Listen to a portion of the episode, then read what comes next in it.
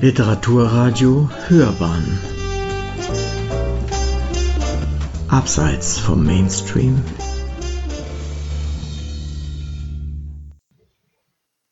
St. Thomas, Nevada Die Geister kommen zurück.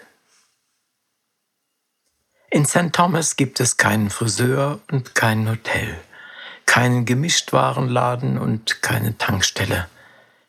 Kein Mensch wohnt hier. Kein Haus steht mehr. St. Thomas ist tot. Leben oder zumindest Spuren davon findet man paradoxerweise am ehesten auf dem Friedhof, wo die Angehörigen der verstorbenen Einwohner Jahr aus, Jahr ein Blumen niederlegen. Diese Kunststoffblumen sind die einzigen Farbtupfer in der braun-grauen Wüste im Süden des Bundesstaates Nevada. St. Thomas ist eine Geisterstadt. Für Touristen ist der Ort nicht attraktiv, aber in der Geschichte von St. Thomas und in der Geschichte des nahegelegenen Las Vegas spiegeln sich die großen Herausforderungen und Probleme wider, die die Besiedlung und das Überleben in der extrem ariden Umgebung des amerikanischen Südwestens mit sich bringen. Auf meiner Reise in die Wüste interessiert mich, wie Menschen im Laufe einer jahrhundertelangen Geschichte mit begrenzten Wasserressourcen umgegangen sind und welche oft unbeabsichtigten Folgen die großen Wüstenprojekte vom Bau des Hoover-Damm bis zu Nuklearprojekten für die Ökologie und für die lokale Bevölkerung gezeitigt haben. Im Valley of Fire als ich von Las Vegas Richtung Osten fahre, komme ich kurz vor St. Thomas am Tal des Feuers, Valley of Fire, vorbei. Das Tal ist eine der spektakulärsten Wüstenlandschaften Nordamerikas. Seinen Namen hat es von den roten Sandsteinformationen, die in der Morgen- und Abendsonne aussehen, als stünden sie in Flammen.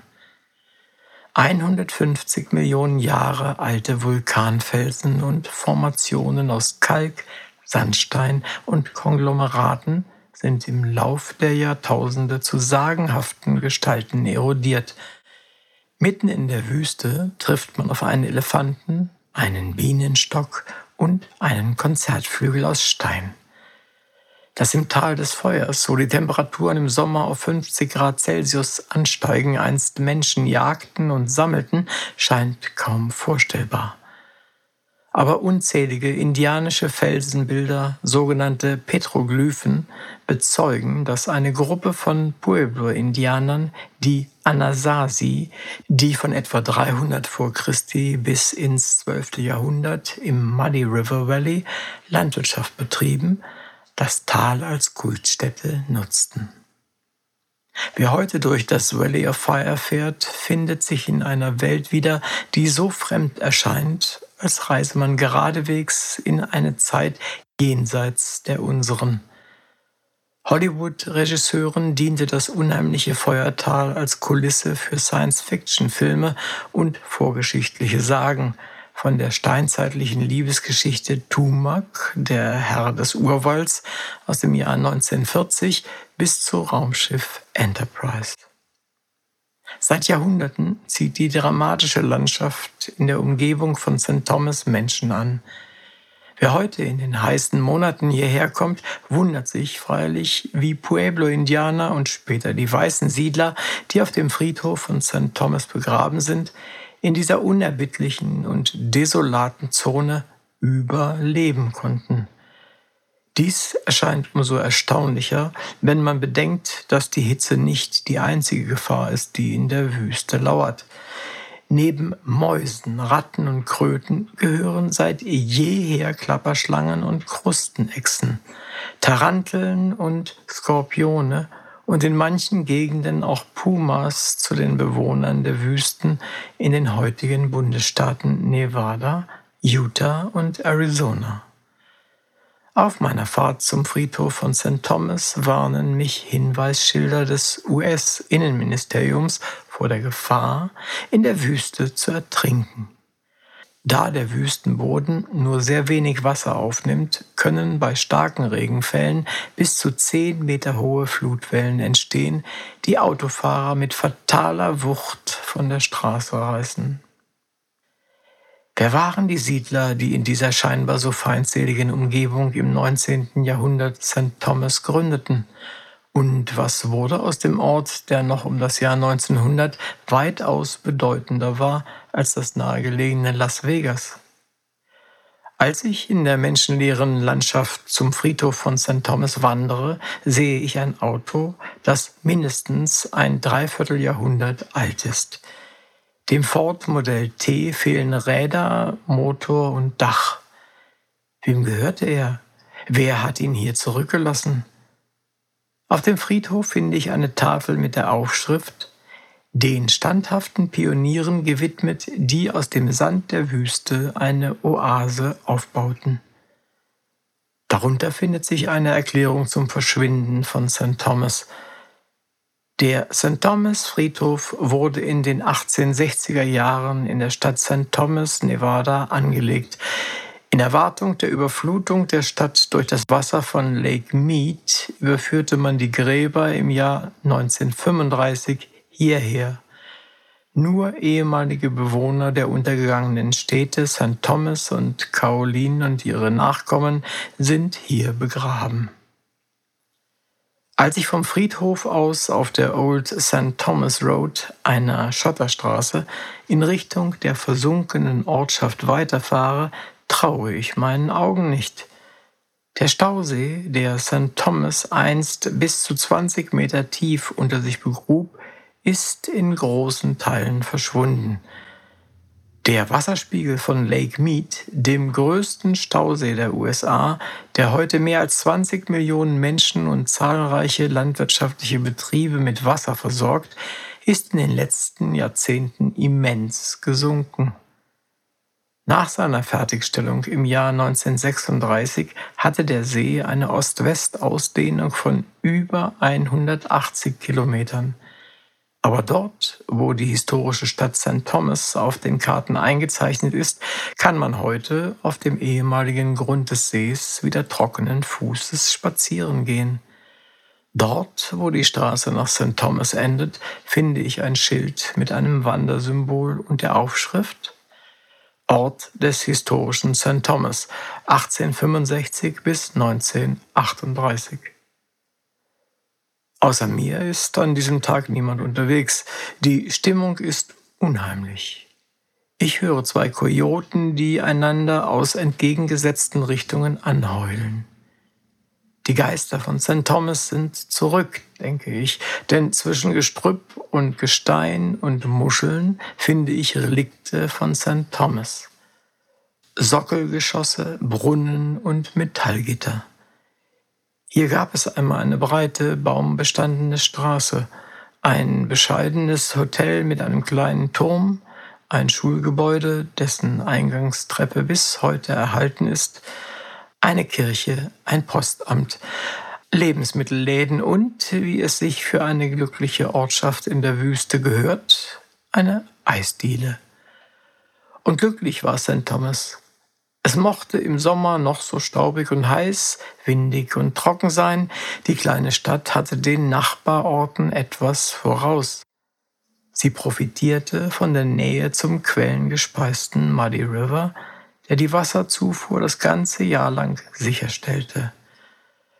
Schon vor Hunderten von Jahren war der Ort, der sich im 19. Jahrhundert St. Thomas nannte, eine wichtige Raststation, denn die nächste ergiebige Wasserstelle auf dem Old Spanish Trail lag gute 200 Kilometer entfernt.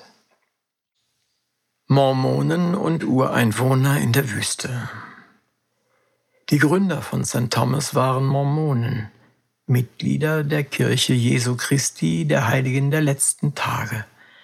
Brigham Young, einer der ersten Propheten der 1830 gegründeten Gemeinschaft, hatte seine religiösen Gefolgsleute schon früh in die ariden Gebiete des amerikanischen Westens geschickt, um geeignete Siedlungsorte für ihre Glaubensgenossen ausfindig zu machen. Youngs Strategie hatte zum einen praktische Gründe, Denn die Mormonen waren im Osten der USA Vorwürfen des Rassismus, des Isolationismus und der Polygamie ausgesetzt. Sie wurden schikaniert und verfolgt und 1844 war der Gründer der Religionsgemeinschaft Joseph Smith im Gefängnis von Carthage, Illinois, ermordet worden. Zum anderen glaubten die Mormonen, dass Gott die Menschen in der Ödnis der Wüste auf die Probe stellt. Diejenigen aber, die das karge Land in einen Garten verwandelten, wurden erlöst. St. Thomas sollte eine Oase für die Rechtschaffenen werden, ein grünes Refugium in der Wüste. Die Mormonen waren vermutlich die erste Gesellschaft der westlichen Hemisphäre, die im großen Stil eine auf Bewässerungsanlagen basierende moderne Wirtschaft aufbaute. Salt Lake City, laut Young das Königreich Gottes auf Erden, war im Jahr 1847 inmitten einer Salzwüste entstanden. Die Mitglieder von Youngs Kirche konnten auf die Erfahrungen und Vorgehensweisen der Pueblo-Indianer zurückgreifen, die seit Jahrtausenden im trockenen Westen Nordamerikas unter oft widrigen Bedingungen Quellen gefasst und Bewässerungskanäle angelegt hatten. Als die ersten Mormonenkundschafter in der Gegend von St. Thomas ankamen, trafen sie auf Angehörige der schon seit vielen hundert Jahren dort ansässigen südlichen Paiute-Indianer. 60 Muddy-Indianer im Zustand der Nacktheit drängten sich, wie der Mormonenapostel Parley P. Pratt notierte, um das Lager. Sie brachten grünen Mais, Melonen und gegerbte Tierhäute im Tausch gegen Kleider. Die Mormonen zeigten sich von den hohen Ernteerträgen beeindruckt und führten diese auf die Anbaupraktiken zurück. Die einzelnen Weizenpflanzen standen in großer Entfernung voneinander und wurden regelmäßig bewässert, ohne je im Wasser zu stehen. Weniger Verständnis zeigten die weißen Kundschafter gegenüber dem Brauch, Brot aus gemahlenen Mesquitebohnen zu backen, im Wüstenboden nach essbaren Wurzeln zu suchen oder gar Eidechsen, Heuschrecken und Ameisen zu essen. Wer dem Umgang der Mormonen mit den knappen Ressourcen im amerikanischen Westen Anerkennung zollt und in ihnen frühe Vertreter heutigen Umweltbewusstseins sieht, sollte nicht vergessen, dass der Muddy River den weißen Siedlern nur deshalb so einladend erschien, weil die Ureinwohner Nordamerikas die Landschaft über lange Zeiträume hinweg subtil transformiert hatten. Die allmähliche Verwandlung der Wüste in Agrarland, der Abbau von Salz, mit dem die Indianer Handel trieben, oder die Nutzung von Blättern der Fächerpalme zum Flechten von Körben und zum Bau von Hütten. All diese Kulturtechniken waren das Ergebnis langwieriger, komplexer Lernprozesse. Die Tücken und Möglichkeiten, die das Leben in der Wüste mit sich brachte, hatten sich den Ureinwohnern erst im Laufe der Jahrhunderte erschlossen. Und im Gegensatz zu den weißen Siedlern, die den Westen des nordamerikanischen Kontinents im ausgehenden 19. Jahrhundert wie eine Dampfwalze überrollten, hatten die indianischen Ureinwohner gelernt, Orte zu meiden, an denen die Natur ihre zerstörerische Gewalt voll entfalten konnte. So manch eine Gruppe von Mormonen, die in vermeintlich bester Lage eine neue Ortschaft gründete, musste das Siedlungsprojekt bald wieder aufgeben, weil sie überschwemmt wurde.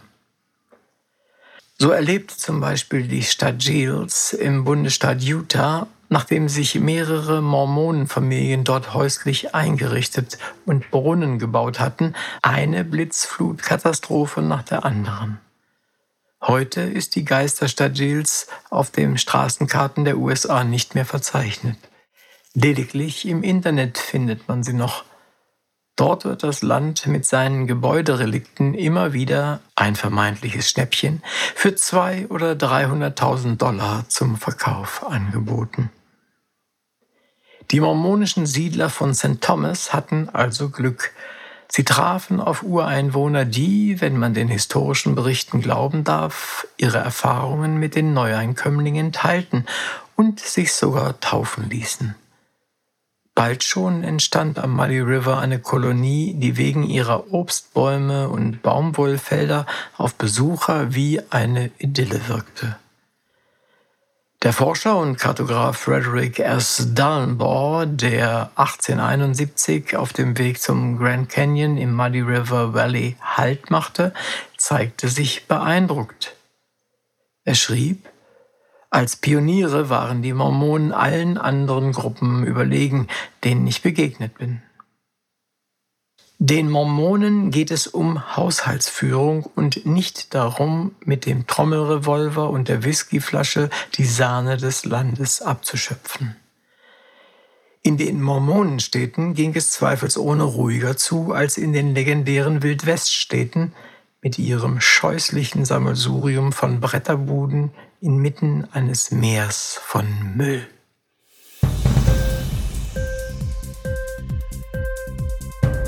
Hat dir die Sendung gefallen? Literatur pur, ja, das sind wir. Natürlich auch als Podcast. Hier kannst du unsere Podcasts hören.